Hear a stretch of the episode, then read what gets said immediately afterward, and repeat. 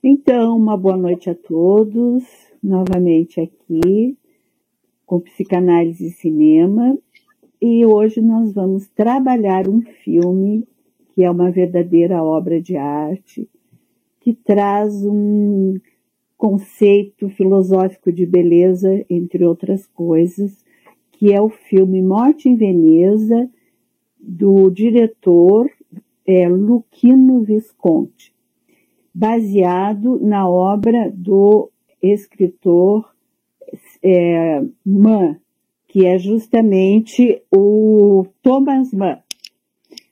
É, esse livro do Thomas Mann, que foi escrito em 1912, e Psicanálise e Cinema agora, então, abraçou essa obra. Por quê? Eu quero falar um pouquinho para vocês sobre o nosso grupo de leitura, que é um grupo de leitura que já existe há cinco anos mais ou menos, fizemos cinco anos, cinco anos esse ano, que é um projeto da Cláudia Lube, que é, iniciamos, né, Cláudia Lube e eu, é, com a, a obra do James Joyce, Ulisses nós fazíamos esse, esse grupo de leitura presencial e em função dos acontecimentos históricos que todos sabem, né, a questão da pandemia, nós passamos a trabalhar então é, de uma forma online. O grupo existe até hoje. E no decorrer desse tempo, nós trabalhamos obras muito interessantes. Trabalhamos Hamlet, Shakespeare, trabalhamos Dostoiévski, e agora nós estamos com Thomas Mann, trabalhamos os contos do Thomas Mann, e nos, nos paramos, nos de, estamos detidos, é, paramos né, agora, porque o, o filme justamente está é, fazendo quase como uma homenagem ao nosso trabalho do grupo, é, que está, então, encerramos a leitura, e esse trabalho é, é, de Thomas Mann, com Morte em Veneza, remete, então, a essa live que nós estamos hoje fazendo aqui com vocês. Com a presença da Rilza da Cruz Silva e do Andrei Luna Girão. Girão Andrei Luna Giron. Acertei, né, Andrei? Então é isso, gente. Eu, eu vou passar daqui a pouco a palavra para eles e vamos, vamos debater sobre esse filme. Vamos é, é, falar porque é uma obra realmente assim magnífica, interessante, de uma grandiosidade única. É, o que o Visconti é capaz de nos proporcionar, o que o Visconti é capaz de, de nos envolver nas suas obras, né?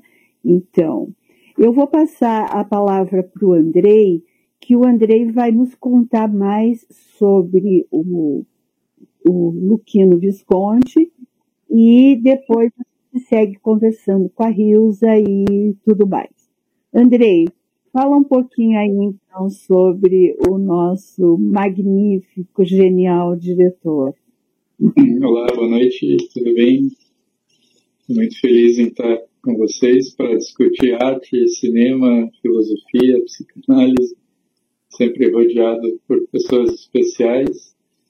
E, então, para mim, é um motivo de alegria, gratidão e faz a gente rever belos filmes, acaba estudando mais sobre assuntos tão ricos, tão interessantes e que são importantes para o nosso mundo atual, o mundo contemporâneo, tão carente né, desse legado do homem que é, vai durar por milênios e vai alimentar a civilização, mas começando pela gente, né, pessoas simples, comuns, que são apaixonados né, pela arte, pela vida e então hoje fiquei feliz em poder rever o filme Morte em Veneza, como a Inês falou, do Luquino Visconti. Falando um pouco dele, ele faz parte de uma família aristocrática de Milão, os Visconti. É, seu pai um grande aristocrata, herdeiro de uma tradição que remonta ao Renascimento. Como a gente sabe, naquela época, as cidades-estados italianas enriqueceram e fomentaram uma nova cultura a partir de uma busca da Grécia Antiga, da filosofia antiga, das artes antigas, especialmente o teatro. Então, ele nasceu em meio não só uma riqueza material, mas uma riqueza cultural. Desde muito cedo, ele gostava de ir às óperas, depois ele se tornou um grande diretor de ópera também. E devido a essa sua riqueza, teve a oportunidade de viajar bastante talvez o primeiro momento interessante na sua carreira quando ele vai para Paris e trava uma amizade com a Coco Chanel. Depois ele se torna seu namorado também. Sim, é verdade. Isso é, é acaba conhecendo Jean Renoir, um grande diretor, filho do pintor Renoir e ele acaba sendo assistente desse grande diretor de cinema e, e, se torna um apaixonado por essa arte. E é ali que ele vai começar. Mas lá ele tem contato com a nata da arte da vanguarda europeia, Picasso, Magritte, é, Jean Cocteau. Enfim, ele acaba adquirindo né, essa cultura abrangente que estava em Paris na época depois ele vai para Hollywood, para os Estados Unidos e. Ele vai em vários campos, numa revista chamada Cinema, que era comandada pelo filho do Duce, o Vittorio Mussolini. Olha só, isso eu não e, sabia. Essa revista fomentava um novo cinema, apesar de estar vinculada uhum. ao fascismo muitos diretores né, que iniciaram na Itália começaram a trabalhar nesse mundo político. O próprio Rossellini fez filmes de propaganda fascista, porque era uma forma de trabalho. E eles eram muito jovens, né? Depois, claro, eles se rebelaram contra tudo isso. Muitos entraram para o Partido Comunista, que era uma forma inocente né, de se buscar uma saída enquanto jovens. Mas o Visconti, com toda essa sua capacidade de assimilar a arte, a cultura, desenvolve um trabalho, então, na ópera, no teatro e no cinema, concomitantemente até o fim da sua vida. Ele desenvolveu atuações brilhantes né, nesses três campos, que são campos genuinamente também italianos.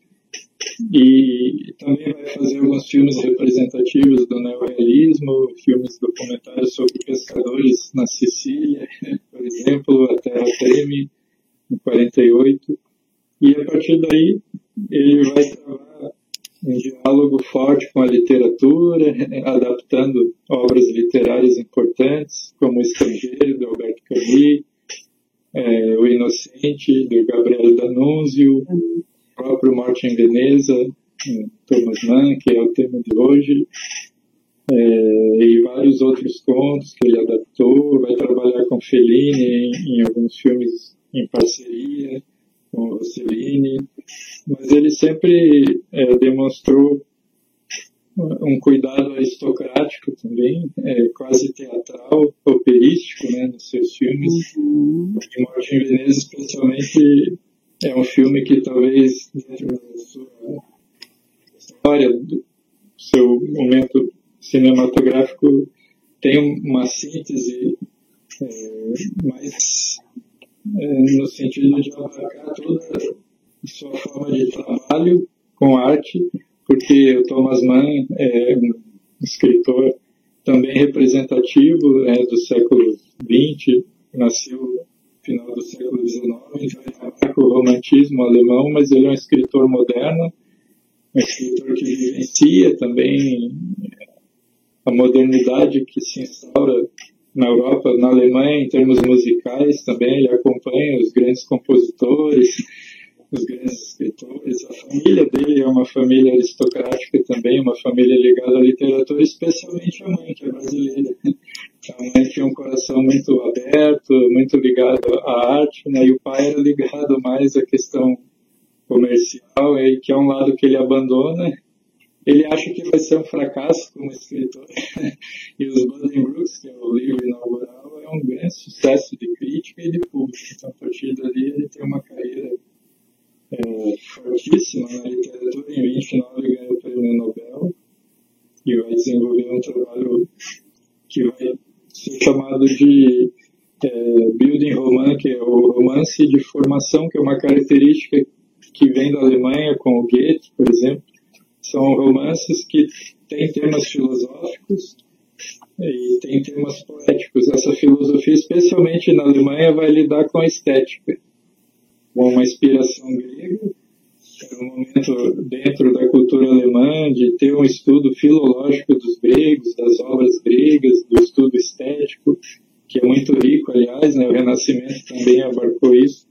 Então, é, ele vai tratar isso em todos os seus livros, junto com uma visão contemporânea, social. A Montanha Mágica, por exemplo, é um livro que vai tratar de um sentido democrático da Alemanha, mas abarcando também reflexões filosóficas, especialmente musicais.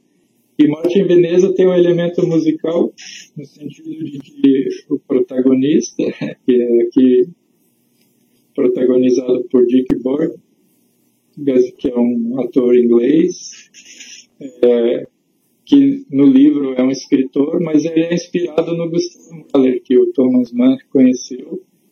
Então, é, essa pessoa tem alguns traços do Gustav Mahler, a gente vai ver no filme, por exemplo, que ele pede a sua filha, então Gustav Mahler, ele vai casar em 1902 com a Alma, que era uma mulher também compositora, uma mulher cobiçada né, na época.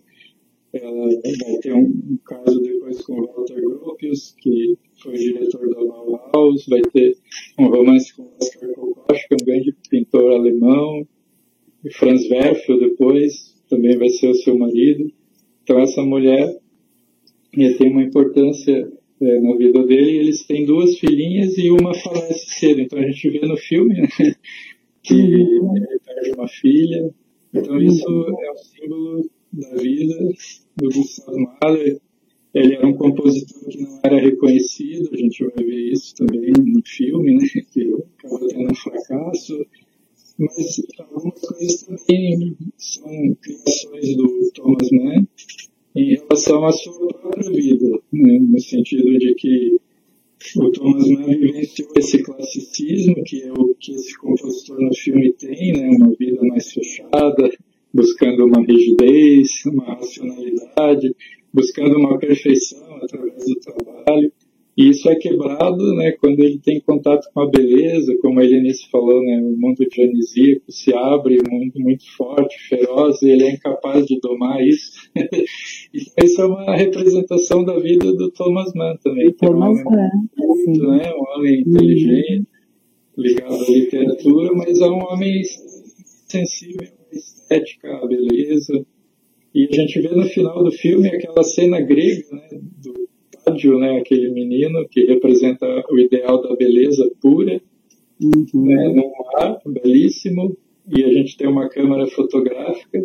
Então aquilo seria essa sublimação desse mundo da beleza que ele encontrou finalmente, mas que ao mesmo tempo ele se vê numa decadência da sua vida desmoronando. Então o Thomas Mann percebia que a beleza é algo que traz uma redenção, que traz um ideal, mas ela muitas vezes surge né, de, de forma instintiva, assim que você trabalha. É, é, esse espírito dionisíaco ele flui né, sem você buscar fechá-lo ou dominá-lo ou domá-lo. Né? Claro que existe um trabalho também do artista né, de compor dentro de modos, dentro de uma matemática, é, dentro de um ofício né, que você trabalha e você acaba conhecendo o métier, como compor, como trabalhar a literatura, mas então é um filme bem interessante e a gente vai discutir bastante, né? E, então tem todos esses elementos, Thomas Mann, Gustavo Mahler, Urquino Visconti, grandes expoentes, né? Essa piada de século que é chamado de neorromantismo, mas ao mesmo tempo já inicia o modernismo. Né? Mas o, o, que a crítica fala do Thomas Mann é que ele é moderno, mas ele abarca todo esse passado incrível, né? que foi trazido desde a Idade Média, o Renascimento, o Romantismo, ao mesmo tempo que ele abre para o mundo reflexivo do ser humano, do individualismo, da sociedade, da política. Uhum. É isso aí, a gente vai conversando. O, o Andrei, você falou que isso que o Visconti teve um romance com o Chanel, né? Com a Coco Chanel. Mas ele foi casado também com Marlene Dietrich, né? Ele namorou a Marlene Dietrich, mas e depois aí... foi para os homens, né? Então, o pior namorado dele foi o Franco Zeffirelli. É, ele ficou, acho que justamente Morte em Veneza tem essa, é uma, é uma história dele, né, na verdade, assim, ele, ele vai recuperar algumas coisas também da, do Thomas Mann, ali que tem algo do Thomas Mann, lógico, ele está falando dele, né, como que fica a obra e o, e o, o, o, humano, a pessoa, o escritor e a obra, né, como, como separar. Mas ele é justamente, depois tem aquele filme dele, que foi um dos últimos filmes que ele fez, eu acho que foi o Gato o Leopardo, né, que foi acho que já um pouco antes dele morrer, que já é, é também tem, mas ele fez um filme espetacular que é o Ludwig da Bavária. Ah, sim. E esse ator, o Helmut, né? Helmut. Ele foi o último namorado dele. Foi, foi o, o namorado dele, que era né, um ator belíssimo, jovem. Então ele vai migrar dessa vida, não sei se migrar, né, se é a palavra correta, mas a questão dele com a sexualidade, né, teve grandes paixões, grandes, grandes mulheres da época, Marlene Dietrich, Chanel e outras até não foram, né, e ele, e aí eu acho que a gente vai encontrar em Morte em Veneza, é toda uma questão voltada justamente para é, para esses momentos muito específicos do, do, do Visconti, né? Que é esse homem que está 1971 é o filme, né? O livro foi em 1912, daí um tempo, né, bastante tempo até ele realizar Morte em Veneza como filme, né? Mas a gente pode pensar esse homem que está nesse confronto com uma, uma decadência, tanto, tanto uma decadência da só, porque ele é colocado como um músico, né? E não como o escritor. Então a música, você fala, né? Você fala de Mahler. É, o Mahler também criou uma obra que é uma homenagem à filha que faleceu, né? Então tem, eles têm esse, e que aparece no filme que justamente aparece no filme, né? Então, é muita coisa aqui para a gente poder para gente poder trocar. Eu encontrei assim algumas coisas, por exemplo, quer dizer, a gente vai falar ao longo, mas os processos de decadência que vão se, se apresentando no filme, que tem uma relação com os processos de decadência da vida do, do Visconti, que já o filme é em 71 e ele morre em 76, né? A gente vai falar mais sobre isso. Rilza, nos conte como que foi para você ler o livro, assistir ao filme, né? Eu posso dizer que a leitura e a leitura que nós tivemos no nosso grupo, nós somos em mais pessoas, é a Cláudia Lube e eu, né? E mais o nosso grupo que ficamos babando, é, viajando e querendo mais, e, enfim, né, é, de Thomas Mann. É, é, o livro, inclusive, é um livro que é, ele, eu vou até pegar o meu aqui, que eu quero mostrar para vocês, é, da, da, é Estou com o meu aqui. É, olha só. E aqui nós temos também o Tony Kreger, que depois nós, o grupo seguiu é, lendo e trabalhando e seguimos babando. Essa é a verdade. Mas, Risa, me conta de você, como que foi, como que está sendo, é, né, que a gente continua nesses efeitos depois de, de, de obras tão magníficas, tanto na literatura é, quanto, quanto as obras cinematográficas realmente, né? E uma coisa que, que eu faço questão, eu gosto muito, quando a gente fala de psicanálise e cinema, que a gente pode abraçar a literatura, como diz o Andrei, a, a, o cinema, que também é uma obra, a psicanálise, que a gente possa abraçar a música, né? Falar, porque também esse filme fala de música, de músicos. Fala então, Rilza. É, então, a, eu li é, o livro recentemente, é, eu não, não, nunca tinha lido, foi a primeira vez. E é realmente um. Uma, você usou a palavra magnífico, ela é, é uma obra magnífica. É primoroso, é um.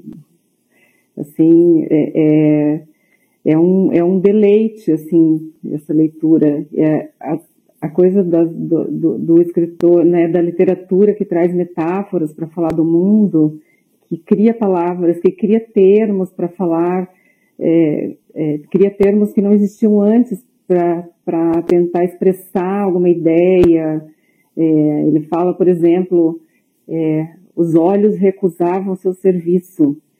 É, gente, ele tava, os olhos estavam cansados, estava com sono, os olhos queriam fechar, estava é. com sono, olha é. isso. Incrível, eu tenho várias e... anotações aqui, mas pode falar. E tem várias, várias, assim, muito mais lindas, inclusive. Uhum. E, mas o, o, o que me pega, né, sempre é, é a questão da, da associação com a psicanálise, e eu vou trazer aqui um, uma leitura que eu fiz de um aspecto, e você, Lenice, pode. Vamos é, lá, né? Vamos né? trocar. Né? Vamos dizer se, se é por aí mesmo, ou se eu viajei muito. É, assim, o, o, o Andrei colocou que a, né, aí as personalidades do escritor e do, e do diretor e a, é, tem aí talvez seus pontos de cruzamento e do próprio protagonista, né, do Morte em Veneza. E ele andava, o protagonista andava ali é, refletindo, a vida muito pacata, contido. E é, antes de viajar a Veneza, é, ele tem um trecho do livro aqui que diz que ele procurava ele estava desejando, começou a sentir um desejo de alcançar o incomparável, o quimérico diferente. É, o quimérico, imagina pensar o que é a quimera, né? É, quimera é, é uma utopia, um desejo indefinido, é uma utopia, algo que talvez não exista, só exista no campo do, do desejo, do sonho mesmo, algo muito passageiro. E ele tinha, de repente, sentiu esse desejo, né? De um dia para o outro desejava alcançar o incomparável, quimérico diferente, para onde ir para alcançar? E aí ele lembrou de Veneza. E aí ele é, imediatamente toma as providências para viajar a Veneza, né? O, o, o protagonista do livro, isso. É, e no navio, a caminho de Veneza, ele observa ali um grupo de jovens é, muito festivos, uma vivacidade muito forte, uma energia. E havia ali naquele grupo de jovens um, um elemento, um, uma pessoa que destoava um pouco né, do, do, de, do espírito desse grupo, do visual desse grupo. E ele observou essa pessoa e ali, olha, a, né, a, a Carol está mostrando ali as cenas do filme e aí ele entendeu, percebeu que na verdade não era um jovem, era um velho que estava ali misturado aos jovens e tentando se passar por jovem, com o rosto maquiado. Uma, e isso compunha uma cena bizarra. O próprio senhor, o próprio velho, era uma figura bizarra e junto aos jovens ali compunha uma cena bizarra também. E ele relata também no livro que quando ele notou isso, é, surgiu uma espécie de horror. Ele notou isso com uma espécie de horror. Então, isso me remeteu, chamou muito a minha atenção essa passagem, é, ao conceito criado pelo Freud de que se chama das Unheiliges, das Unheiliges.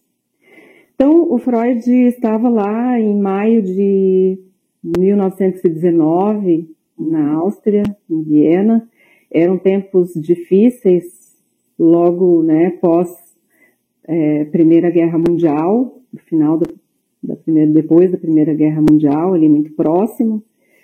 E é, ali naquele ano, Freud escreveu a Ferenczi, que é um psicanalista húngaro, que é um dos mais importantes colaboradores do, do Freud.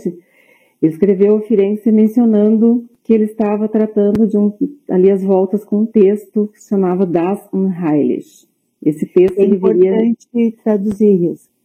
Sim, já vamos chegar lá. Esse texto, esse texto viria a ser publicado é, no outono daquele mesmo ano pela revista Imago, 1919. Então, Unheilig, vamos falar do Unheilig.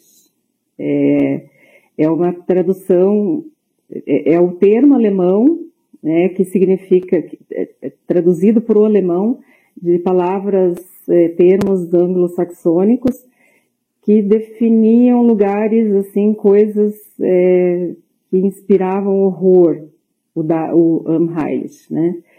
Então, o que inspira horror se aproxima um pouco do que nos causa angústia.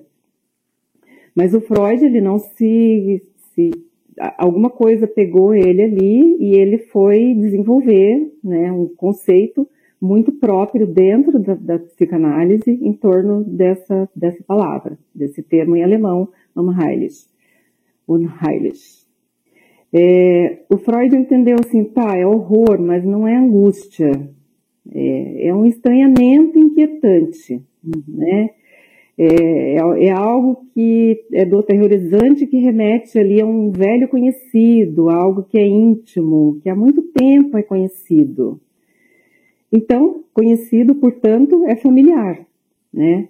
Então, é, no alemão, o, o Heimlich, tirando a, a, a, o radical um, só o Heimlich, ele significa íntimo, secreto, mas, no entanto, dissimulado. É algo secreto mesmo, que não pode é, é, mostrar aos outros. É muito meu, mas eu tenho que dissimular, né?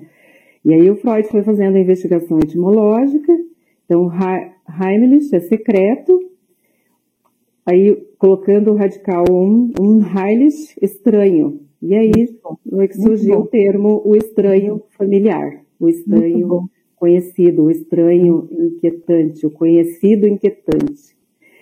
Bom, se é algo secreto e que, no entanto, me inspira horror, inspira estranhamento, inquietude, inquietação, é porque, aí já entrando também na, na, na teoria psicanalítica, né, nos termos da psicanálise, não profundamente, aqui só de passagem, claro, é, é conhecido, é secreto, que inspira horror, é porque talvez algo que tenha sido recalcado.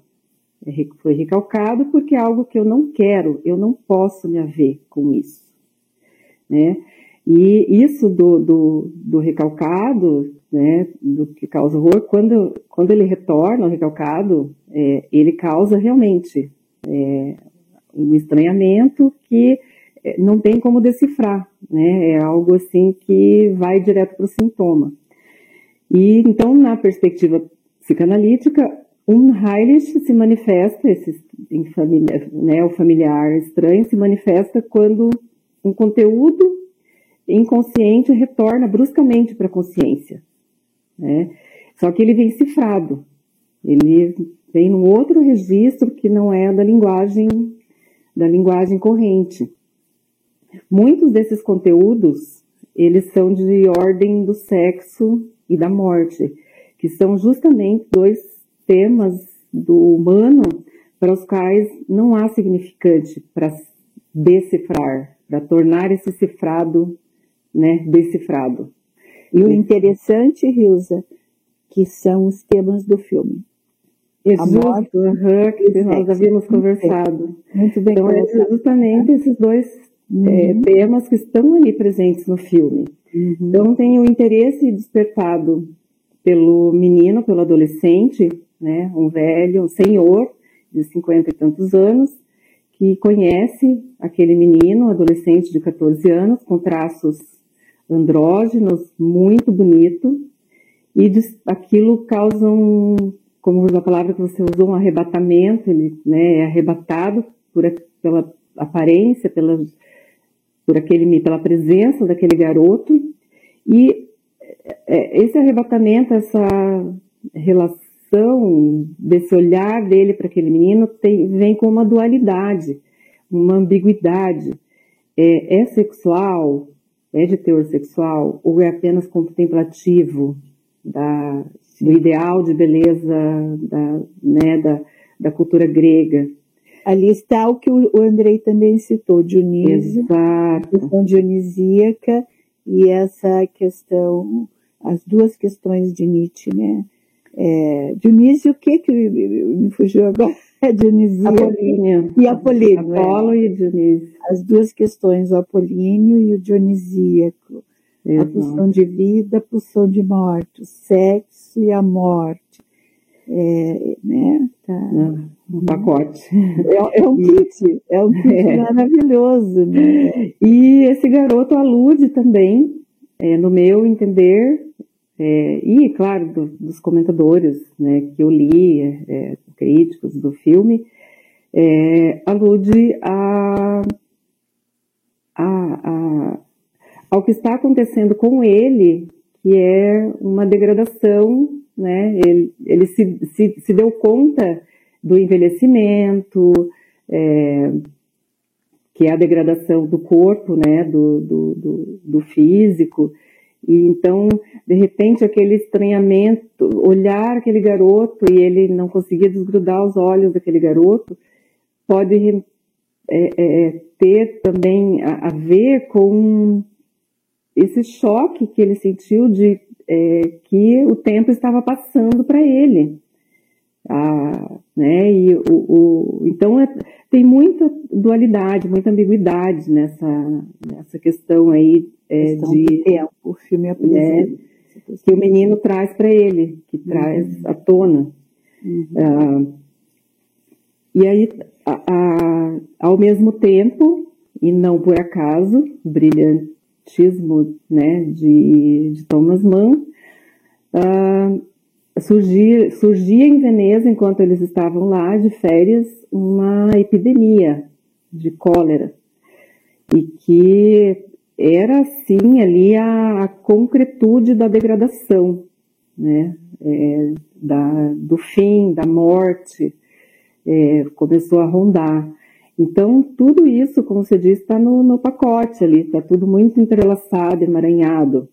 É, o mal em Veneza, então, é aquela cena vista lá no início, é, que a gente viu agora há pouco, de ele olhando para aquele grupo de jovens lá no navio, cheios de energia, é, e ali no meio daqueles jovens, um velho, é, a gente fica pensando, né, o que o, o diretor, o roteirista quis dizer com isso. É, e já é um prenúncio do que viria a acontecer depois lá em Veneza, que é esse confronto, né, a juventude, a degradação. E, claro, aí a gente, também o brilhantismo do, do, do cineasta, é, tem algo de sexual nessa, nesse olhar dele para o garoto, é, é, é só a confrontação, né, o confronto com a própria decadência dele, olhando para aquele garoto um tempo que não volta mais, até pensando na quimera, né? Ele desejava tanto uma experiência quimérica e chegou a Veneza e se deparou com isso. É, e os cineastas brilhantes não dão respostas prontas, não é, né? Não é, não é Hollywood dos dos super-heróis, eles não dão receita pronta, o filme não, não vai dizer é isso, é aquilo. Aí vem a, a relação de cada um com a obra. né, da sua subjetividade com o que você está vendo na obra. É, e só também é, é, mencionando que o, a gente tinha conversado, né, Alice, que quando ele chega a Veneza e, e vai tomar a barca para ir até o hotel, é, o barqueiro é, é, uma pessoa estranha, não, não atende às ordens dele. É, e aí poderia pensar que também pode, é, a gente pode pensar, não sabemos se o cineasta quis dizer exatamente isso, mas ao Aqueronte, que é o rio e que as almas é, leva as almas dos mortos para o submundo, para o outro lado, né? O rio que divide a vida da morte, né? O paraíso do inferno, enfim. É um rio, é um indizível, assim. É, é o, o, barqueiro é o, aquer, é o, o Caronte, o rio é o Aqueron, Aqueronte, uhum. e de repente ele já naquela barca com aquele barqueiro é, é, é, estranho que não atendia as ordens dele, já era é, ali, a representação de levá-lo para o outro lado, para o mundo dos Exato. mortos, da é. Eu tenho a impressão que ali o, o Visconde né, é, vai, vai trazer já nas primeiras cenas, isso que você está dizendo, é a primeira cena ali, ele chegando, desembarcando, aquele grupo de jovens e, o, e aquela, aquele fantasma, aquela imagem daquele homem maquiado numa busca da juventude, parece que ali Visconti já dá um sinal, né?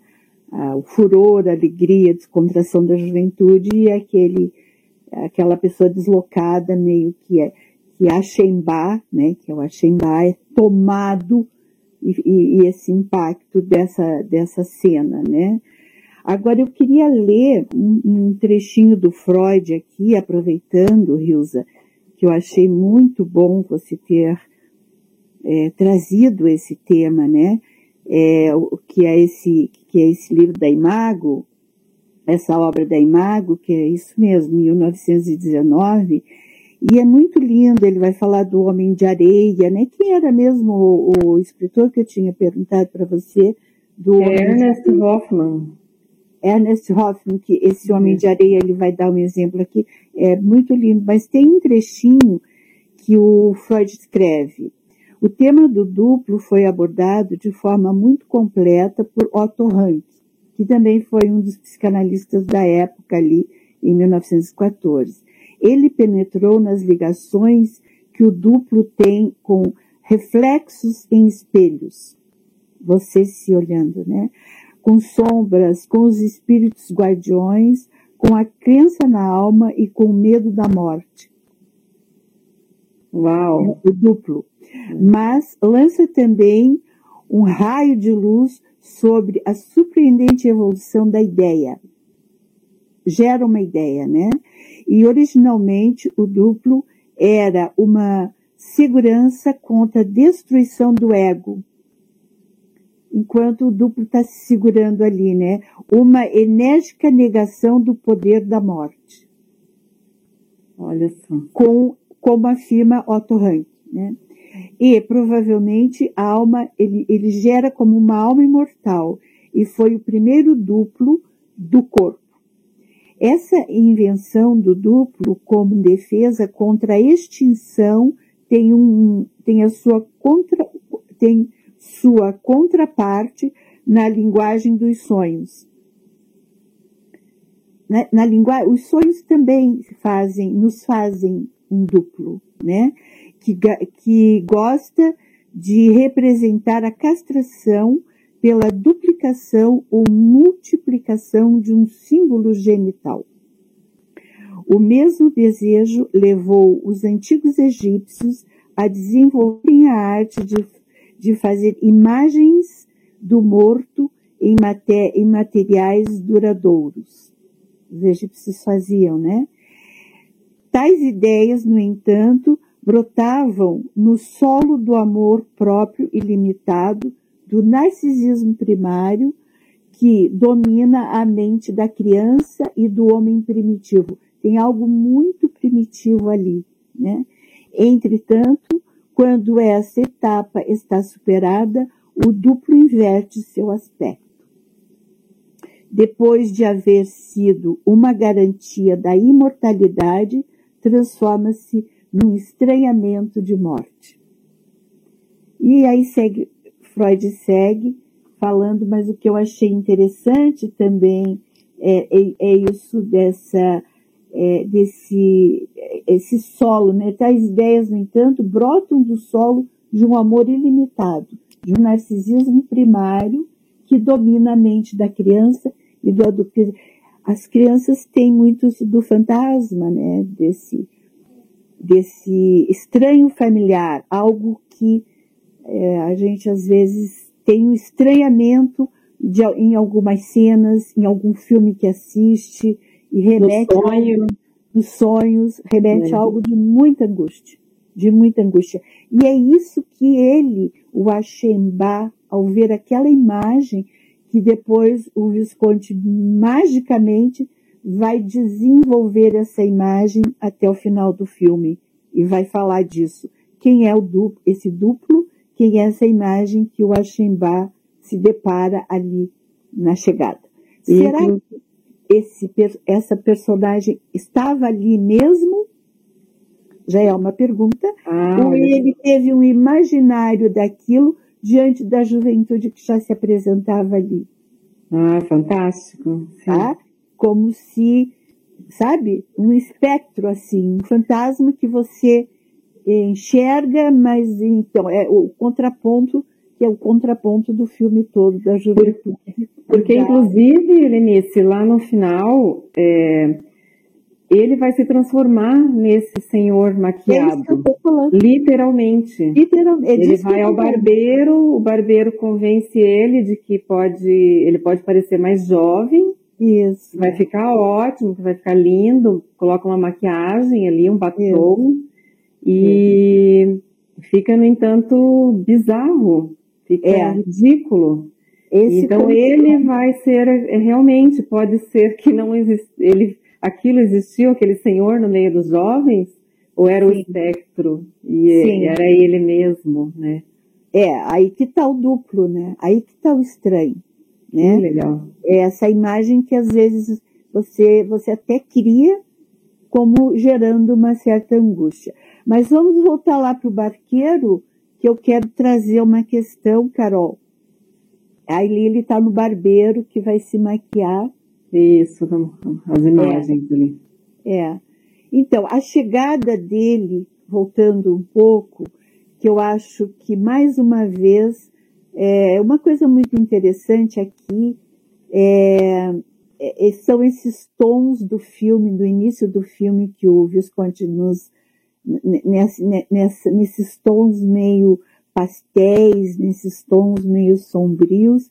E ele chegando em Veneza, depois que ele sai daquela, daquele, daquele bar, que ele está na gôndola, Veneza você anda em gôndola, seguindo para o Lido, que é o local onde ele vai. Olha, olha os tons que o, que o Visconde já nos apresenta no filme. Esses tons pastéis, meio esmeralda, meio.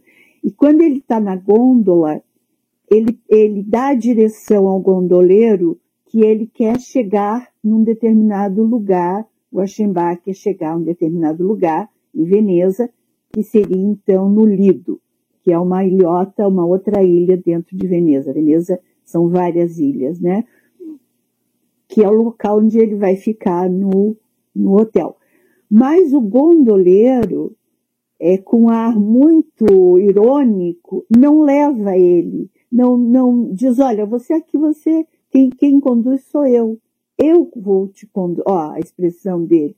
E você, tipo assim, não, eu vou fazer o que eu quero, você está na minha, na minha gôndola e eu vou te levar onde eu quero. Me dá a impressão que magicamente, mais uma vez, Visconde pega isso para dizer, bom, a morte você não escolhe. Você não escolhe que dia, que horas, que eu vou te levar. eu vou te levar, ó, ele está dizendo, bom, então eu vou te levar onde eu quero te levar, onde eu quero te conduzir. E quando eles chegam é, em terra, é, esse gondoleiro some, como se mais um fantasma ali do Aqueronte, viu, Wilson?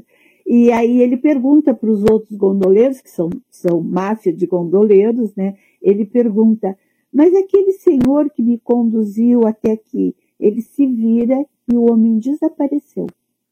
E eles dizem, né, mas ele não é, ele não é cadastrado, ele não é, ele não, esse cara não, tipo assim, quem é esse cara que o Visconde já está dizendo que ele embarca nessa gôndola e essa gôndola leva ele onde quer levar. Então eu acho isso já é um prenúncio do que o Visconde está falando, porque não existe, né, vou fazer spoiler de um filme chamado Morte em Veneza, fica difícil, né? Você, você já sabe, né? o filme vai falar, spoiler? Não, mas escuta, né? Só que o, que o, o Visconde já está pegando ali, na chegada dele, não, não é ele quem diz eu quero ir para tal lugar, a morte está ali, né? Nesse, eu te levo, fica quieto, não fala nada, que é mais ou menos isso que o gondoleiro diz, eu te levo onde eu quero te levar. Então, é isso, né? A morte vai, nos leva, é, é isso, a gente não escolhe, né? E tem um aspecto de Veneza também, porquê dessa cidade, né, que é incrível, maravilhosa, e historicamente Veneza foi muito rica a partir da Idade Média, enriqueceu com o comércio, com o intercâmbio com o Oriente, na famosa Rota da Seda, mas com o advento das potências Portugal e Espanha dominando o mundo, gerando colônias, enriquecendo, e depois a Holanda, a Inglaterra, a Itália perdeu esse domínio econômico na Europa e, por consequência, no mundo. Havia Gênova também, que era muito rico, seu famoso porto. Então, a partir desse momento, ela passou a ser um lugar de hedonismo, de, de decadência, aspas, e onde as pessoas iam viajar, um lugar turístico. Né? Só que é um lugar belíssimo, né, que criou essa aura de mistério, de beleza, de fantasia, porque ela, com a sua riqueza, trouxe né, uma cultura misturada oriental, ocidental, e que havia de melhor. A própria Itália, então, perdendo essa hegemonia, virou um centro de comércio onde os ricos da Espanha, Portugal, Holanda e Inglaterra vinham comprar obras de arte e colecioná-las. Né? Então, por isso que no final do século XVII, o chamado Grand Tour, que esses ricos, né, eles iam para lugares especiais, mais decadentes, mas eram lugares mágicos que também era o build, né, a formação. Então o Goethe foi para a Itália, nessa época que a Itália era mais pobre, mas era culturalmente o berço. E Veneza também era o centro, por isso que Wagner foi para lá e faleceu Oscar Wilde. Então o Thomas Mann sabia dessa aura de Veneza, que era uma cidade onde todo mundo ia viajar para ter uma formação cultural, mas ao mesmo tempo é uma cidade da tragédia, porque a própria ópera também nasceu em Veneza. E a ópera é um do teatro grego. Então, aí, vocês bem falaram, ele vai encontrando simbolicamente tudo que vai acontecer na vida dele. Isso é bem operístico, né? Ele chega lá, você falou no início do barco, do Caronte, aí vem aquele homem que vai ser ele no final da vida, as uhum. simbologias que atrás vão aparecendo do que é a vida dele, não, como a Inês falou, o fatal, né? Essa é a tragédia grega, vai acontecer e os sinais vão sendo mostrados. Ele achou que ia encontrar lá uma salvação, mas tudo foi errado. Só que eu vejo que a salvação aconteceu também quando ele encontra a beleza. Ele estava buscando, né? E, uhum. e essa beleza não estava na arte dele, estava na vida, porque a vida é dionisíaca, né? Então ele encontra no menino aquilo que. Aí por isso que tem as reflexões dele brigando lá com o amigo dele. Aí, quando ele está vendo o menino, ele lembra das discussões, né? A beleza é isso, você é muito racional, você é muito duro, o amigo dele brigava com ele. Agora ele está entendendo isso, sentindo aquela beleza. Então, apesar da vida ser trágica, como os gregos descreviam, a beleza salva, né? A beleza que ele consegue. É que a beleza não é algo exterior, ele viu a beleza dentro dele através daquele menino. Ele sentiu a beleza. Exatamente. É. transformada numa obra de arte, né? Que é o que o Thomas Mann também visualizava. Assim. Então, existe a tragédia da vida, né? Ninguém escapa da morte, da velhice, da doença, uhum. mas a beleza ele encontrou, né? Então isso é muito bonito também, né? por isso que o filme e a obra literária transmite uma coisa muito forte, né? Muito forte. Então eu achei bem interessante essa. Mas o, o, o Andrei, o, o Mahler morreu em Veneza. O Wagner morreu em Veneza. E eles eram todos contemporâneos ali naquele círculo com Thomas Mann, né? E, e o Visconde está atento a isso também. Né? O, o Thomas Mann. Ah, e, e, tem alguma coisa que parece que quando. É, até anotei aqui, quero ver se eu encontro. Nossa, maravilhoso. O processo de decadência, papapá. Quando eles estão fazendo a sagração da primavera, lembra que a gente até, quando a gente fez um encontro antes, eu falei para vocês que a sagração da primavera é, foi escrita justamente que essa obra, né, é, do Ackenstein, Ackenstein, que escreveu o livro, é, quando estava sendo composta a, a, a sagração da primavera, foi justamente no período em que Thomas Mann estava escrevendo é, Morte em Veneza. E eles não se encontraram, eles não se conheciam. E tem toda uma relação aqui que a gente, eu quero falar mais sobre isso, a gente conversou, né? A, a relação é, do, do Nijinsky com o, o, o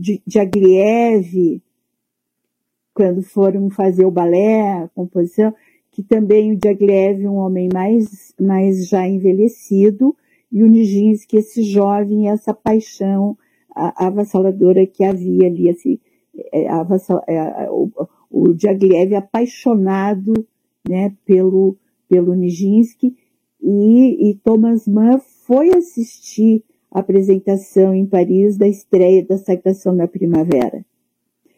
É, eu acho que a Sagração da Primavera foi em, a estreia em Paris em 1913 e ele estava ali praticamente já encerrado, encerrando o livro dele. Então, esses entrelaçamentos históricos da vida desses homens, que está muito lindo nessa, nessa obra do Thomas Mann, nessa obra do, do, do, é, do Visconde, né? Que a gente vai, vai se deparando do que são esses homens, né? Isso que você estava falando, que sim, né?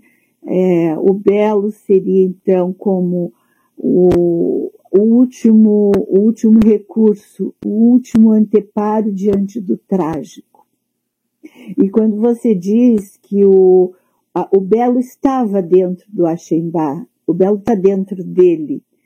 Ele, e, e na, nessa degradação física, nesse real do corpo que vai se decompondo, e a vida dele está se decompondo de alguma forma, né? Essa degradação, é, ele está em busca do belo, mas esse belo é uma projeção dele mesmo. Ele é, ele é capturado por esse menino, porque ele é capturado por algo dele que está precisando renascer, que está em decomposição, que é o tema da, do envelhecimento, o tema da degradação física. Esse filme é de uma dimensão espetacular. Mas tem um elemento que também tem um elemento sócio é, político no filme, né? Que, que, que essa burguesia, esse encontro nesse hotel, né? Se a Carol puder já colocar essas imagens, por gentileza, Carol.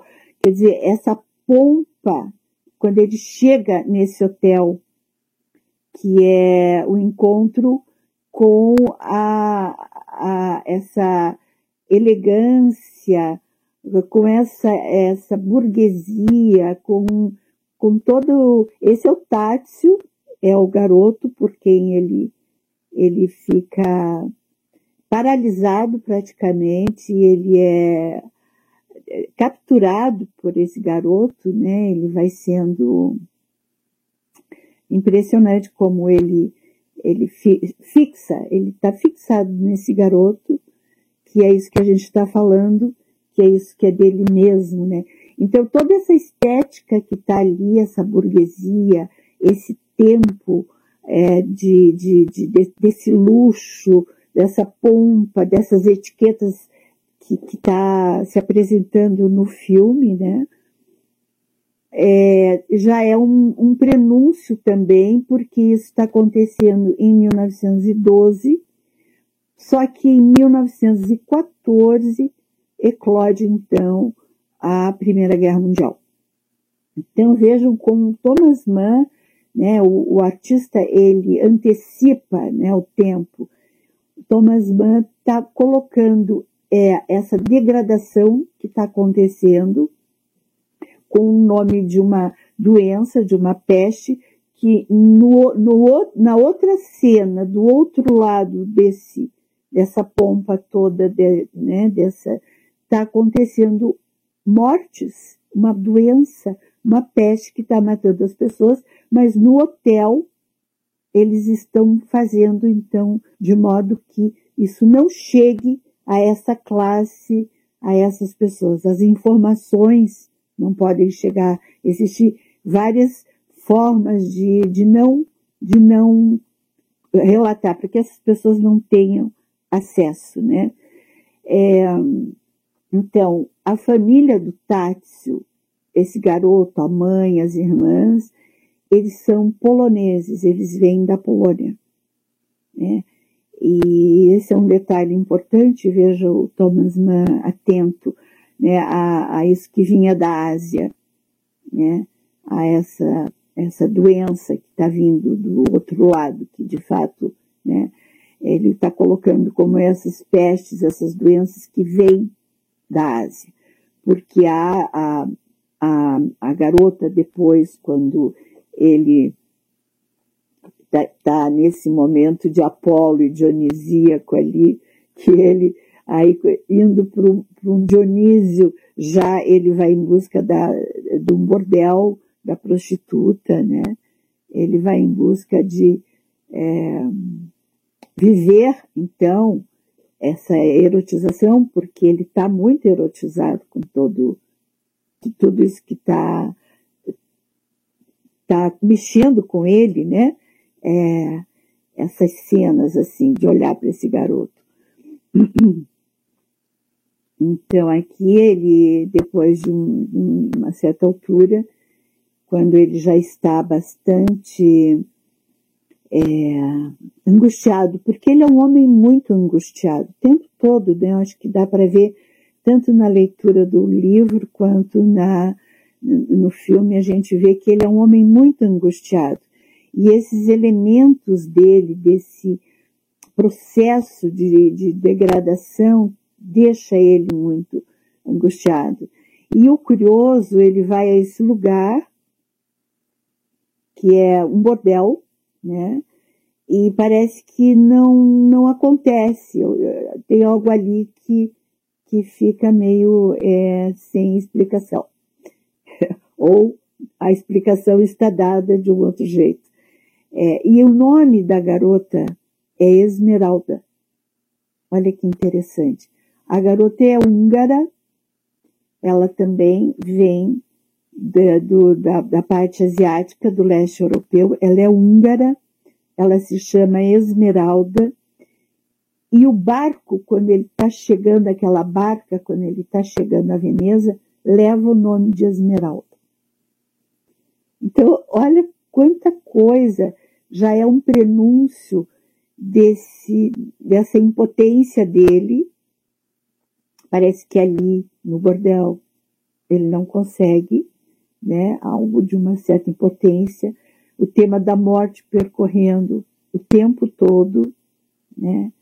É, enfim, vão falando, vão me ajudando aí a gente poder compor mais.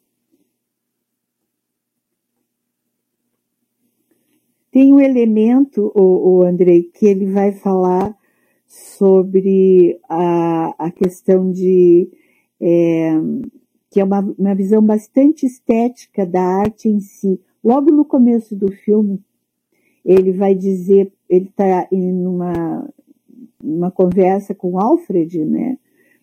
E eles estão dizendo, o Alfred faz uma pergunta, a, arte, a beleza, ela pode ser produzida por algo tão rasteiro quanto o trabalho. Olha que pergunta, né? E parece que isso não está muito no livro, isso é, é, um, é, do roteiro que o, que o, porque é o Visconde quem faz o roteiro, né? Ele vai dizer, então, é, o trabalho manual, escrever, a dedicação a um trabalho, a, é, né, a, esse, a esse trabalhador, né? E eu achei, eu, o Alfred está perguntando, mas como que é isso? A arte, a beleza, ela pode ser produzida e, e tem o mesmo valor que um trabalho, um trabalhador? Né? E o Archimedes é, é uma visão bastante estética da arte em si, da arte pela arte, ou seja, a arte não requer elementos externos. Ela já está, porque ela consegue alcançar uma beleza em si. Você fala muito isso, né? Ela já está, o, o Apolíneo já está é, é, é a beleza em si. E percebemos então que ele consegue, que a arte consegue ver uma beleza muito superior. Essa transcendência do belo, que é a beleza natural. E aí é, eles têm um contraponto quanto, quanto a Hegel, né? Que Hegel ele vai falar que o conceito do belo na arte, no seu curso de estética, que Hegel comenta que por mais que uma obra seja muito bem reproduzida pelo ser humano, ela nunca alcançará a, a realeza da sua natureza. E eles estão, e o, e o que é o próprio Thomas Mann, que é o Visconde, estão dizendo, né, e Aschenbach vai dizer, mas é o contrário. É, esse elemento natural, ela existe por si só, enquanto que a beleza e o sujeito faz, por mais que fique imperfeito, né, a, a obra, por mais que ela tenha uma relação com a natureza, que é a própria natureza interna do homem né? Ela é um processo criativo, pois, por isso, ela é melhor e é mais transcendente. Daí, é, é, né, daria para pensar que essa beleza do Tátil, esse garoto que existe por si só, com essa busca pela beleza, e que ele, como um músico no filme, está é, é, capturado por isso, né? arrebatado por isso. Que é justamente as cenas que depois vão, né, esse, e aí a, a questão até do, é, do final do filme, quando ele vai mesclar, né, a gente vai falar mais para frente. É, e, e, às vezes eu escuto você falar isso de, de outras formas também, né? É interessante isso que você falou, e nessa época havia uma discussão muito grande em relação à música. A gente percebeu que Thomas Mann estava nesse círculo desses grandes compositores que eram cunhados de neorromânticos, mas que abriam um novo caminho para o modernismo. Eram contemporâneos também da nova filosofia do Nietzsche, aliás, todos estudavam Nietzsche. O Mahler né, leu avidamente Dostoiévski, Nietzsche, então havia uma preocupação com a estética e a música nessa época tinha essa pretensão né, de abarcar o sentido maior da beleza.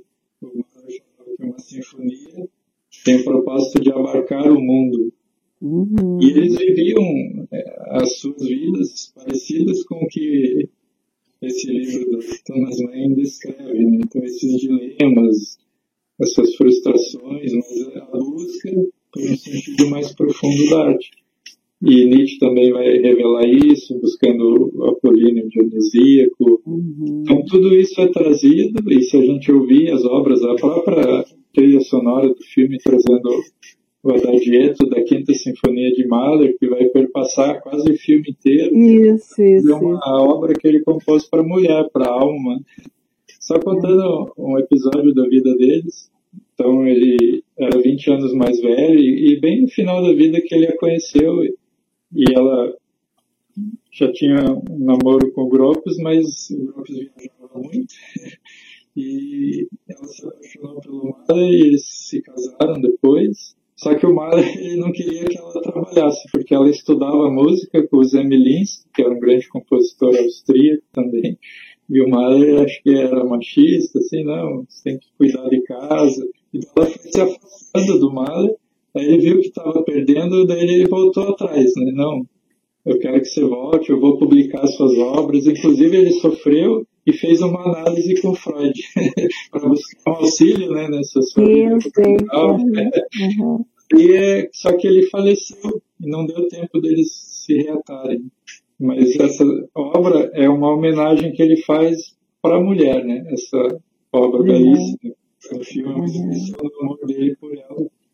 E, então ele tinha o sentido da arte, como você falou, né, de algo que vem do interior, mas que representa um sentido de beleza da própria vida, que abarca o sentido da vida em termos concretos, estéticos. Uhum. Então a arte para o Mahler, a música, e aí o personagem do Chambá, ele é muito medíocre também no início, né? Ele vê a arte como um trabalho, como uma perfeição, ainda não encontrou né? esse sentido. Exato. Exato. Mas o Mahler, ele, ele sabia que a música ali era para expressar algo em relação à vida. Ele falava que era o mundo uma sinfonia, então a beleza do mundo, mesmo com as suas tragédias, mesmo com essas dores que ele teve, ele ficou doente, faleceu cedo. E, então, o, o Thomas Mann escreve em 1912 e o Mahler falece em 1911. ah, é. Também, o Mahler, só que ele morre por uma doença do coração, uhum. mas relativamente jovem, né? Mas o Mahler encontra, então, né, esse sentido da beleza. O Richard Strauss também, que era um outro compositor. Thomas Mann é uma espécie de músico da escrita também, que compartilhava né, esses ideais. Bem colocado. Enquanto nós estamos lendo no grupo, e a gente vai, vai babando e vai querendo repetir aquela frase e aquelas palavras dele, às vezes uma página inteira a gente quer repetir porque a gente vai sendo tomada por uma melodia da escrita dele e ele faz um, um arranjo com as palavras que é uma coisa impressionante. É uma coisa impressionante. É maravilhoso, é um deleite ler Thomas Mann. Realmente assim. Mas isso é, o, o Aschenbach, ele era esse burguês, né? Que eu acho que tem muito a ver com o Thomas Mann, que ele vem dessa família, esse pai, um industrial, um comerciante, né? É, burguês, esse confronto entre a obra, a arte e a burguesia, né? Não é, não é sem, sem razão que é, ele apresenta nos filmes dele, né, O Inocente é um filme da, é, eu já estou falando do Visconti, mas o, o Thomas Mann, é, eu já estou misturando Visconti e Thomas Mann, fica difícil, né? Mas enfim, é, ele, ele apresenta esse Achemba, esse, esse homem que tinha uma vida regrada, um homem rígido, é, com todo um sistema organizado de vida, uma família, uma filha, e no filme aparece, inclusive, a atriz, a Marisa Berenson, maravilhosa, como a esposa dele, do casamento, uma vida é, feliz, as cenas que aparecem no filme, e a, e a morte, e a morte da filha, né? É, que aí parece que ali tem uma quebra, o tema da morte, né? Tem uma quebra, que aí ele vai procurar uh, outras, ele começa a viajar e vai procurar, então, e, e acaba chegando é, em Veneza. Mas é, é, esse, esse artista que era medíocre, como diz você, era o confronto dele, do Aschenbach. Ele era essa rigidez, esse homem, que aí que está um tema interessante, né, que vai se desenvolvendo no livro e no filme, isso que eu digo, é um filme, é um livro que é, não tem muitos elementos para compor um filme. Por que eu penso isso? Porque é uma pessoa que pensa, que contempla, que pensa, que contempla, né, e seus pensamentos estão ali em voz alta, por exemplo, mas ele vai, o, o diretor magnificamente pega a imagem e a ideia, e ele vai compor a imagem e a ideia para fazer esse filme, né? É isso que é interessante de um, de um, de um diretor do, do nível do, do Visconti, né? Com a imagem e com a ideia. Mas ele, ele, ele é esse homem burguês, esse homem limitado e esse homem muito moralista. Ele é muito moralista, o Aschenbach. E isso, o confronto que ele passa a, a sentir quando ele é arrebatado por essa beleza, por essa decomposição que está dentro dele, que ele quer resgatar, que pode ser interpretado como uma homossexualidade. Essa quebra narcísica desse corpo que já está em decomposição, desse envelhecimento, e ele adoece, tem a doença, né? Ele, esse confronto moral, ele, ele vive um confronto moral muito grande. E isso vai se desmontando, isso vai se decompondo. Quer dizer, esse, esse, esse homem burguês. E isso me dá impressão, me impressão não, está lá no filme, a, aquela burguesia, aquela burguesia moralista limitada, inclusive quando os músicos chegam, né? Que está sendo escondido não pode falar que tem uma doença do outro lado do muro. Não pode ser dito, né? E tem aquele músico que sai dando muita risada, muita risada, como assim um deboche. Ele está debochando daquelas pessoas que ali estão já em degradação, que uma guerra está chegando, que a morte está ali, né? Que está tá tudo ali em termos de uma pulsão de morte, né? E, como diz você, o Freud estava ali com todos eles, né? O Freud morre em 39, né? Em 1912, 1914, ele está falando é, intrusão no narcisismo, pulsão de vida, pulsão de morte. Ele foi um grande admirador e leitor de Nietzsche, né, o, o, o Freud. E o, e o Thomas Mann e o Freud foram muito amigos tem correspondências, até depois eu vou ler aqui a correspondência que o Freud é, é, escreve para o Thomas Mann. Muita coisa da obra do Freud se perdeu, dessas correspondências com muitos, inclusive com Thomas Mann, porque é, vocês sabem que a obra do Freud, quando, quando a, ali na questão do nazismo, 1940, 1938, 1939, foi, foi queimada. Muita obra do Freud foi queimada. E salvou-se o que deu, né? Então tem uma correspondência do Freud escrevendo no aniversário do Thomas Mann. Eu vou aproveitar para ler já, porque é muito linda essa carta. É, a, a, é o aniversário de 60 anos, eu acho que vai dizer, do Thomas Mann, o 60, é, 60 anos do Thomas Mann, 1935, o Freud escreve para ele, meu caro Thomas Mann, aceite como amigo minhas cordiais felicitações por seu sexagésimo aniversário. Eu sou um dos seus mais velhos leitores e admiradores e poderia desejar-lhes uma vida muito longa e feliz, conforme é costume em tais ocasiões. Mas não farei isso. Olha que amor, né? Felicitar é barato. Parece-me uma recaída nos velhos tempos em que as pessoas acreditavam na onipotência mágica dos pensamentos. Penso, ademais, baseado na minha experiência muito pessoal, que está tudo bem se um destino compassivo põe oportuno fim à duração da nossa vida. É um destino oportuno, né? Além disso, penso que não é, não é digno de ser imitado o costume segundo o qual, em tais ocasiões festivas, a afeição menospreza o respeito, e pelo qual a pessoa homenageada é compelida a ver-se, como ser humano, cumulada de elogios, e, como artista, analisada e criticada. Não me farei culpado de semelhantes excessos. Ele não vai elogiar. Mas ele está elogiando. É bem Freud, né? Ele está dizendo, não faço isso, mas ó, presta atenção, eu estou fazendo. Sigo.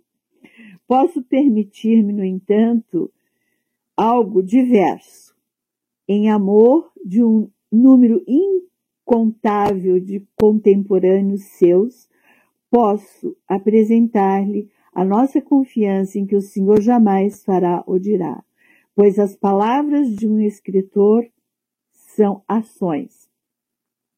Alguma coisa covarde ou indigna, né? Porque a palavra faz corpo, a palavra penetra, né? Mesmo em épocas e em circunstâncias que confundem o raciocínio, o Senhor seguirá caminho, o caminho correto e o assinalará aos demais. Que carta gostosa, né? Muito cordiosamente, Freud, 1935.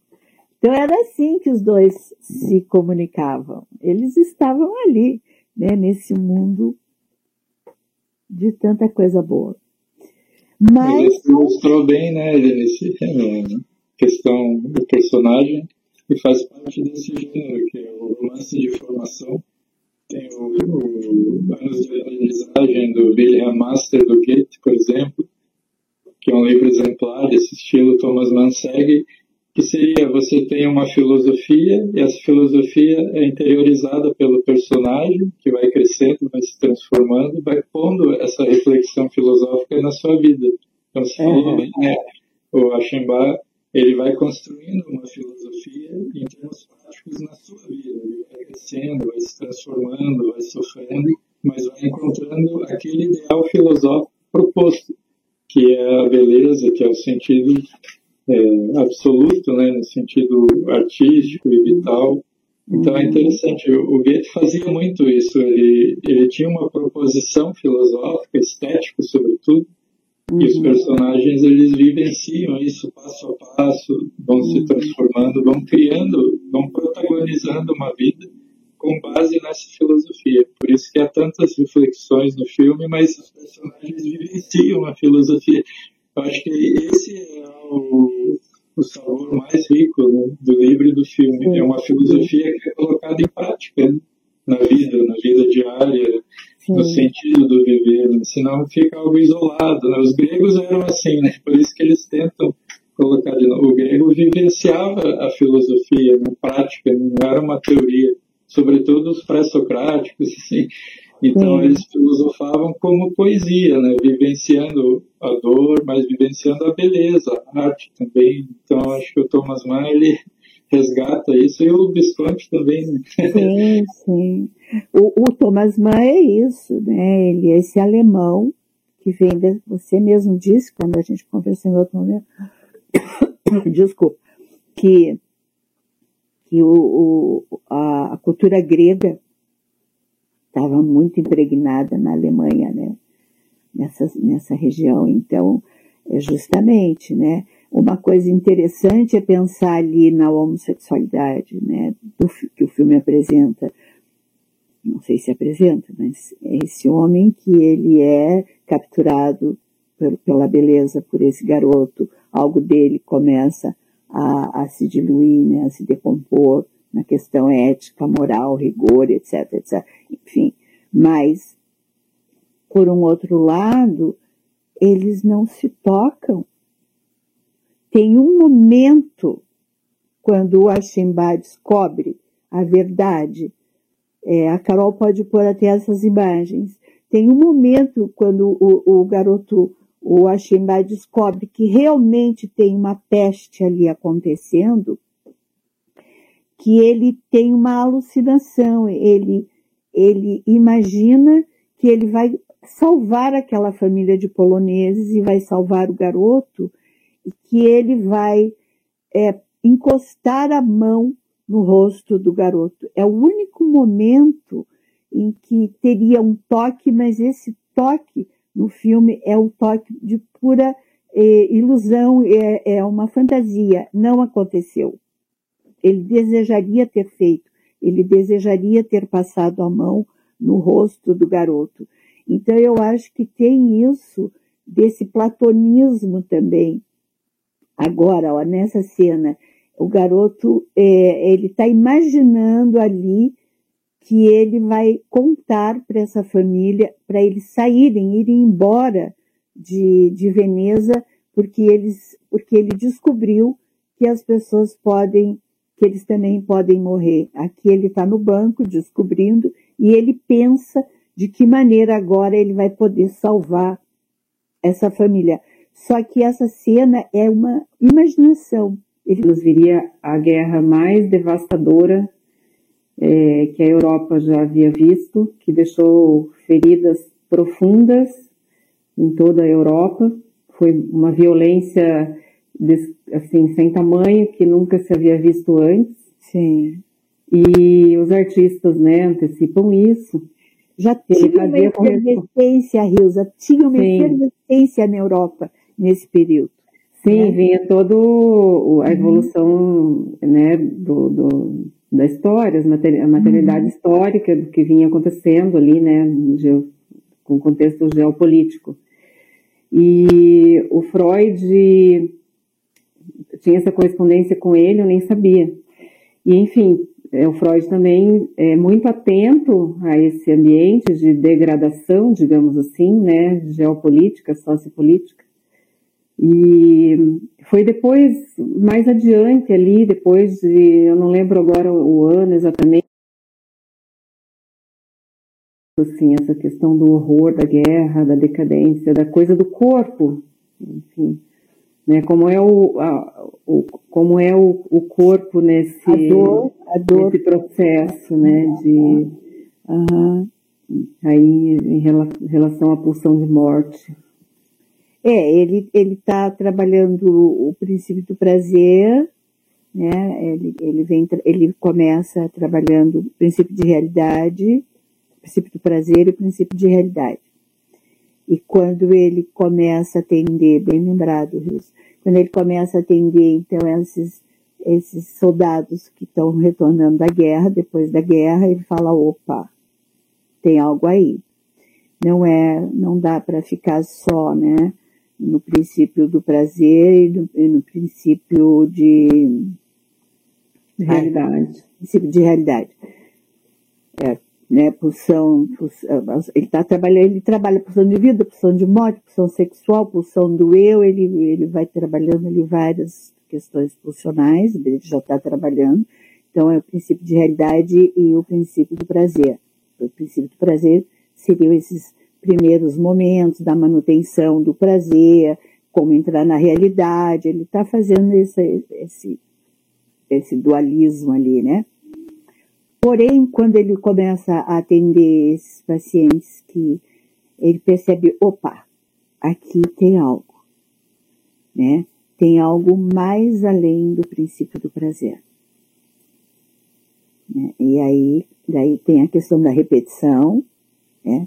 Isso que engata, isso que, que vai repetir, isso que é o trauma, né? Algo que fica ali se repetindo e que a pessoa não consegue parar de falar daquilo e, e é o, que seria mesmo isso do retorno do recalcado, como você já colocou no começo, quando você vai falar desse estranho, né?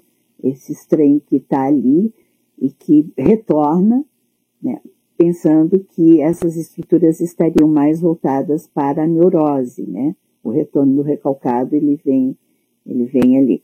Então ele vai, daí ele vai seguir, né? Ele vai trabalhar a introdução ao narcisismo nesse período. Ele está é, num crescente, num, numa produção.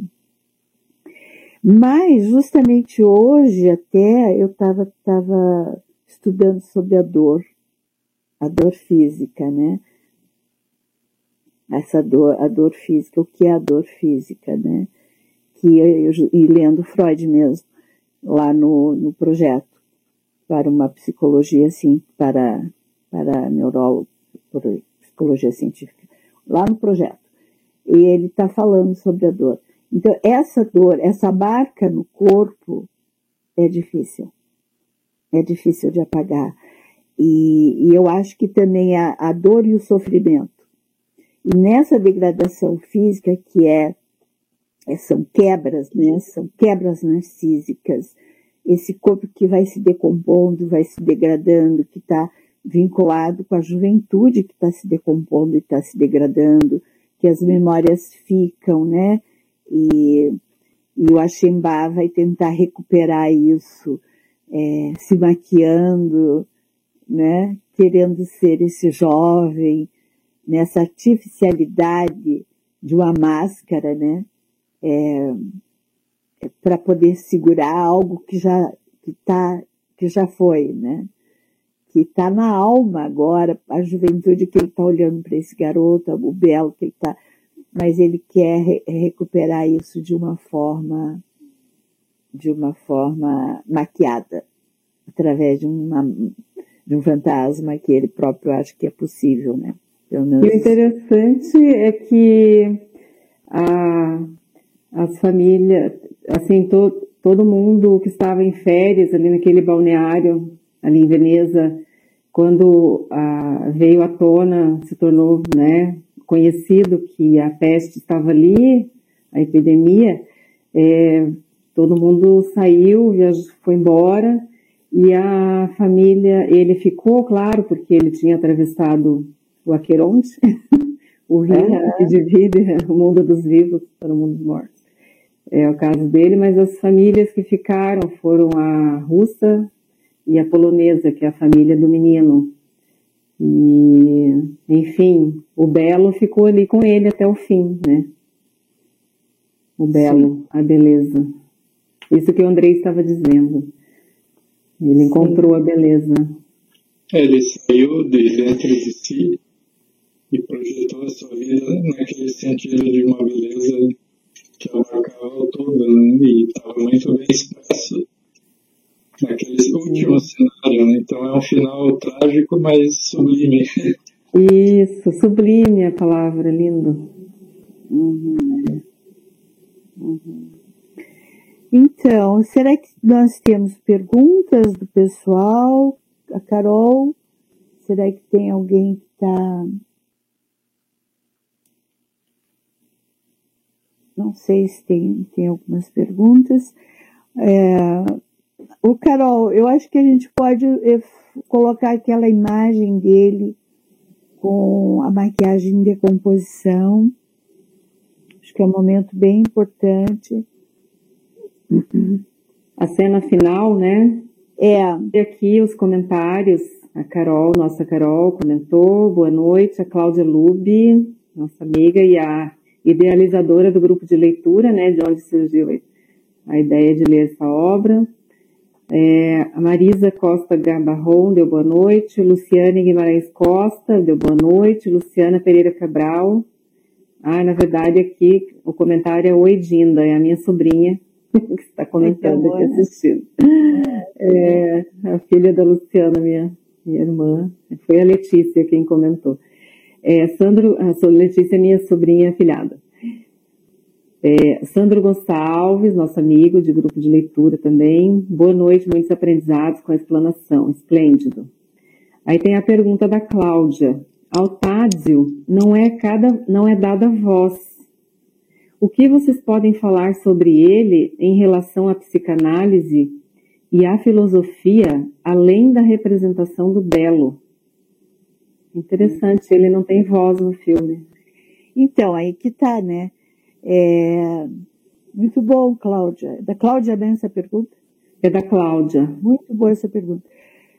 Eu já cheguei a pensar que o Tássio é o imaginário do Ashembá.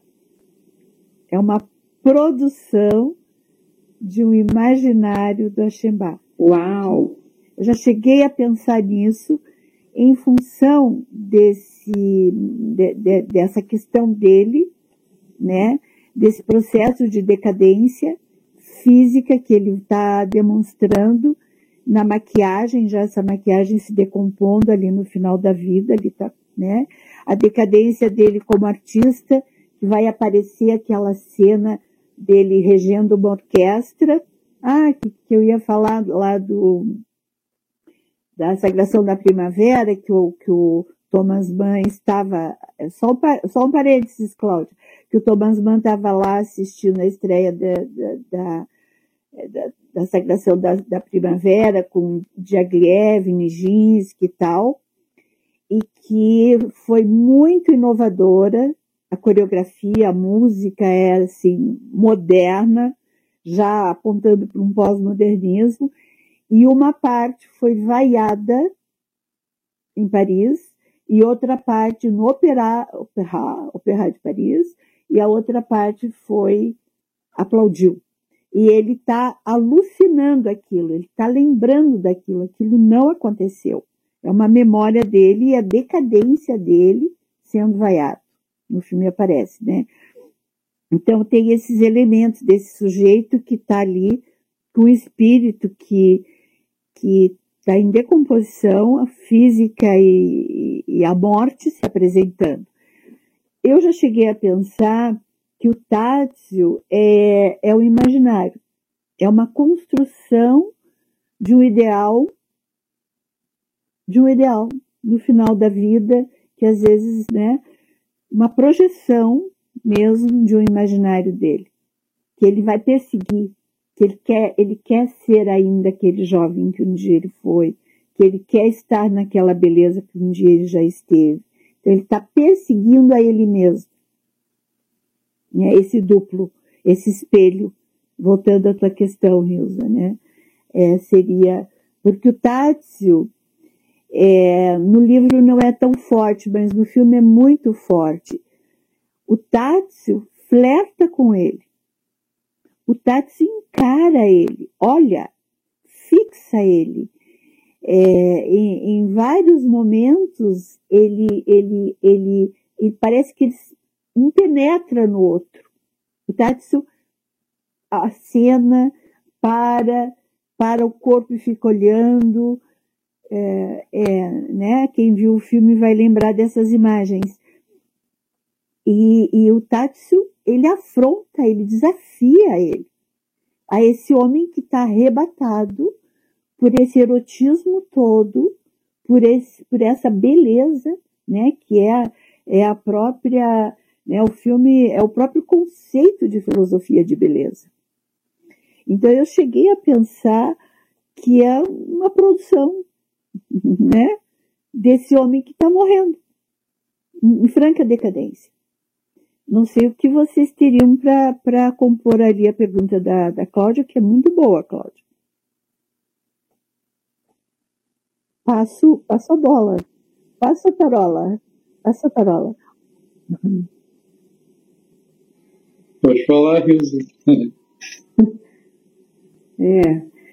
Eu, o, é, isso é surpreendente para mim, não tinha me ocorrido, mas faz todo sentido. Porque sim, né? Assim como no sonho, é, assim como no sonho, a obra cinematográfica, ela tudo permite que você crie o seu, o seu enredo, realize seus desejos, é, lide com as suas, elabore as suas é, angústias.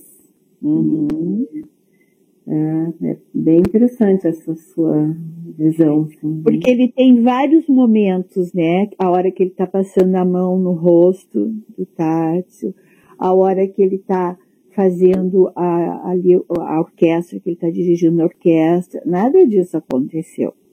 É, e ele também, é, ele persegue a família quando eles vão dar os passeios por, por Veneza, ele persegue por becos, vielas, se esconde. Sim. E é, ele, ele não entende tudo aquilo. Ele também está perdido. Ele está atormentado. Está atormentado, para mim, pelo tema da morte, que atormenta, né? E ele está perseguindo. A pergunta poderia ser: o que é que ele está perseguindo? Porque ele está perseguindo a ele mesmo. Que é o que acontece no sonho. O que uhum. eu estou vendo no sonho saiu de onde aquilo? Saiu do meu inconsciente. Exato. Né? E quando eu sonho, é, é uma projeção direta do meu inconsciente. Uhum. E eu não entendo, não faz, muitas vezes não faz sentido, na maioria das vezes. Realmente, Lenice, isso é, me surpreendeu. Eu já, tinha, eu, já tinha, eu já tinha pensado sobre isso, a Cláudia, Cláudia Tum, porque eu, várias ilucubrações eu estou fazendo, eu escrevi, eu li, eu pesquisei, eu estudei, porque eu, eu estou arrebatada. eu estou arrebatada. E a questão da paixão, né? Sim. Quando você se apaixona, é, é o próprio homem de areia, né? Você desorganiza, é. Desorganiza tudo. Desestabiliza, as bases sólidas se dissolvem. Exatamente. Você vê que, coisas. Isso aí que vocês falaram me inspirou também a, a trazer um pensamento e a pergunta dela já é quase uma resposta, porque sintetiza um conceito que os autores querem trazer, que são belíssimos e muito ricos. Então, no caso, no, na minha opinião, a filosofia, no caso do Tádio, está ligado à beleza e para além da beleza, que é um sentido ainda mais profundo que está enraizado na própria vida. Então seria a eternidade, mas o que é a eternidade? Senão cada momento da vida. E se você conseguir aprender um momento da vida com uma beleza máxima, isso já que já colocou. Então, na minha visão, aquele final do filme sintetiza, porque o Tádio não está sozinho, ele está naquela imagem da praia Exato. com os elementos, então é um todo. Para mim, ele...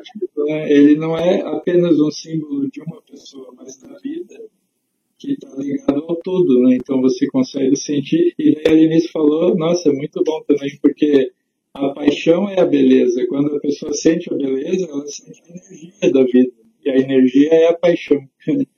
É o que o Nietzsche falava, né? O vigor é a beleza, e a degeneração é a feiura, no caso, não, mas não no sentido físico, no sentido espiritual, né? mesmo ele estando decadente, ele percebeu a energia da beleza, né? porque a vida vai se esvair mesmo, não tem jeito. É, é uma opinião, né? Não sei. Sim, mas ele encontrou ali a paixão, é, pelo menos pela visão da psicanálise, esse patos, né? É algo que hum, vai te recolocar nos teus primeiros objetos. Você não está apaixonado, quer dizer, você, você se utiliza de um estranho familiar, de um Heilish, de um objeto que vai te, que vai te recolocar naqueles primeiros objetos para você reviver aqueles momentos até, né, de que é, é porque quando alguém está apaixonado, da paixão, a pessoa não sabe mais nada da vida, só sabe aquilo, só vê aquela pessoa, é arrebatada por aquilo, né? Por esse um Heilig, por esse estranho que é ele mesmo. A paixão faz isso, né? E às vezes é um passinho para loucura mesmo, né? Porque consegue dar conta de, do que está acontecendo. Né? Agora, essa cena final, tem mais alguma pergunta? Tem, tem mais comentários aqui. É, Vou voltar para a cena final, que eu tô assim. Tá bom. Não é. Marcelos B. Alves, bastante enriquecedor, muito obrigada pela aula. É, Marisa Costa Gabarron também. Muitíssimo obrigada por essa live tão especial. É, Carol, nossa Carol. Eu sinto que nos passeios de Veneza a família não faria parte deste turismo assustador. A cidade está defumada, degradada. Talvez Tadzio nunca tenha interagido com ele. É o é. imaginário, é uma é. construção. Olha só. É, é uma construção imaginária da paixão. Que você enxerga né, o, o objeto de paixão, você está passando pela rua, opa, não, mas não é. Ah, mas é, mas não é. Quer dizer, é um fantasma mesmo. Você é, você é arrebatado por esse um Heilig, por esse estranho que é você mesmo. Porque a paixão vai mexer os primeiros objetos. Os primeiros, primeiros afetos. Primeiros afetos. Primeiros amores. Né? É. Agora, a cena... mais... Oi, desculpa, antes da cena final, que é lindíssima mesmo, sublime, o Sandro Gonçalves, no o Sandro, nosso Sandro, no filme em Veneza, está ocorrendo o Siroco. É um vento quente que sopra do deserto do Saara em direção ao norte da África, atravessando o Mediterrâneo, alterando o clima em Veneza. Olha só, esse Siroco realmente, no, no livro ele é mencionado. É, no filme também. Muitas vezes. É, porque no hotel eles comentam, ele o Axembá pergunta, mas o que está acontecendo? Tem alguma coisa? Não, senhor, não, não se preocupe, é o siroco e tal. É. Eles, vão, eles vão mapeando o problema com a história do siroco, que é, acontece de fato, né? Que simboliza também a chegada da peste lá do... Sim, do, do, do da, Ásia, da Ásia, é. Uhum. É, não. Por enquanto não temos mais perguntas nem comentários. Então, eu acho que quando eles estão falando do belo, da beleza, que eles vão citar Hengel no livro, no filme eu acho que Hengel não é citado no livro. É, é o, isso é coisa do, do Visconde. Quando eles estão falando do belo, eles estão falando já dessa cena final, o, o André, vai ser falado lá no começo do filme, essa discussão que ele tem com o Alfred sobre o artista, sobre a arte, sobre a estética, sobre é, essa fusão. Porque como que eu fui entendendo a cena final, né? Tem uma cena anterior do Tátsio apontando como um deus grego, que isso vai falar dos gregos, isso vai falar de, de, de, do amor platônico, do, do, do homem, da imagem perfeita, né? Porque é perfeito naquela natureza, naquele mar, naquela água refletindo aquela luz toda, né? A imagem do filme.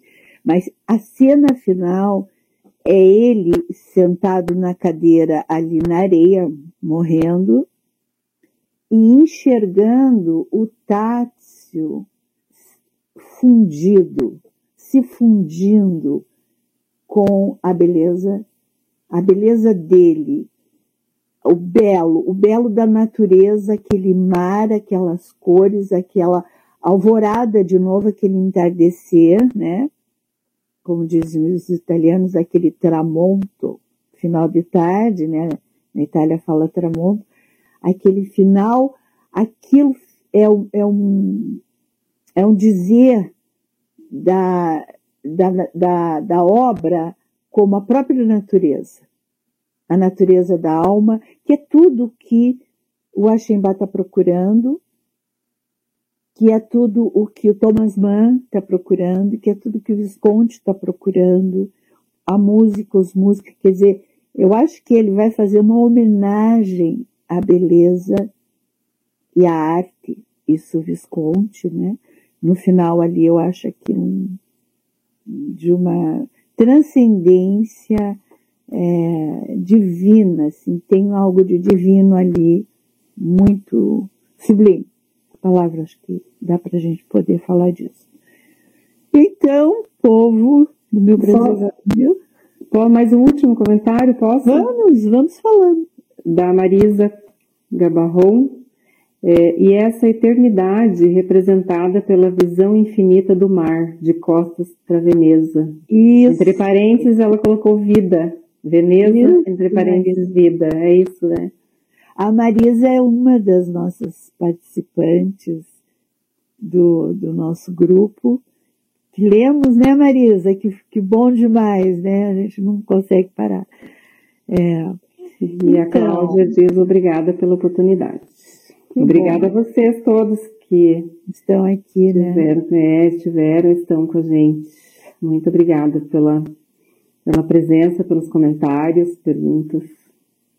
É muito valioso isso. Essa, então, eu essa... quero agradecer, eu quero agradecer aos que estão conosco do outro lado, a Carol, a nossa querida Carol, né, que faz com que estejamos aqui também, a Rilza, muito obrigada, Rilza, o Andrei, mais uma vez, né? É, e também falar mais um pouquinho do nosso grupo de leitura, que eu já falei no início, foi falado no meio, no fim, né?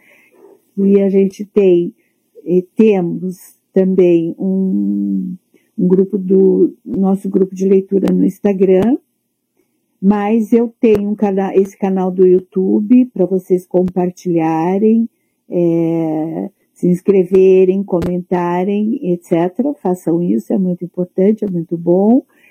E também é, o meu canal do YouTube, já falei, o canal, eu tenho o Facebook, o Instagram, o meu site, onde tem várias obras literárias e obras cinematográficas escritas e também muitos textos sobre psicanálise. Então, vamos lá, estejam por lá, estejam aqui, a gente agradece, muito obrigado. E o nosso próximo Psicanálise Cinema é, vai ser no dia 19 de maio, com a presença do Antônio Cava, que é um especialista em Fellini. E nós vamos falar sobre o filme Oito Meio. Foi uma escolha dele ele fez questão de, na minha conversa com ele, ele, eu disse, você escolhe o filme. Ele pensou, pensou, e uns dias depois ele me respondeu que ele acha que Oito e Meia de Fellini é um filme que fecharia assim com a psicanálise, com o Fellini, com o cinema. Então nós vamos trazer um Fellini aqui para nós no dia 19 de maio, uma sexta-feira. Espero todos vocês. Muito obrigada, uma boa noite e foi gostoso, né? Ótimo, riquíssimo. É bom, né? Muito bom, é uma brincadeira gostosa. Eu costumo dizer que é uma brincadeira gostosa, e é mesmo, né? Eu aprendi bastante. Tá bom. Ok. Um beijão, então, a todos.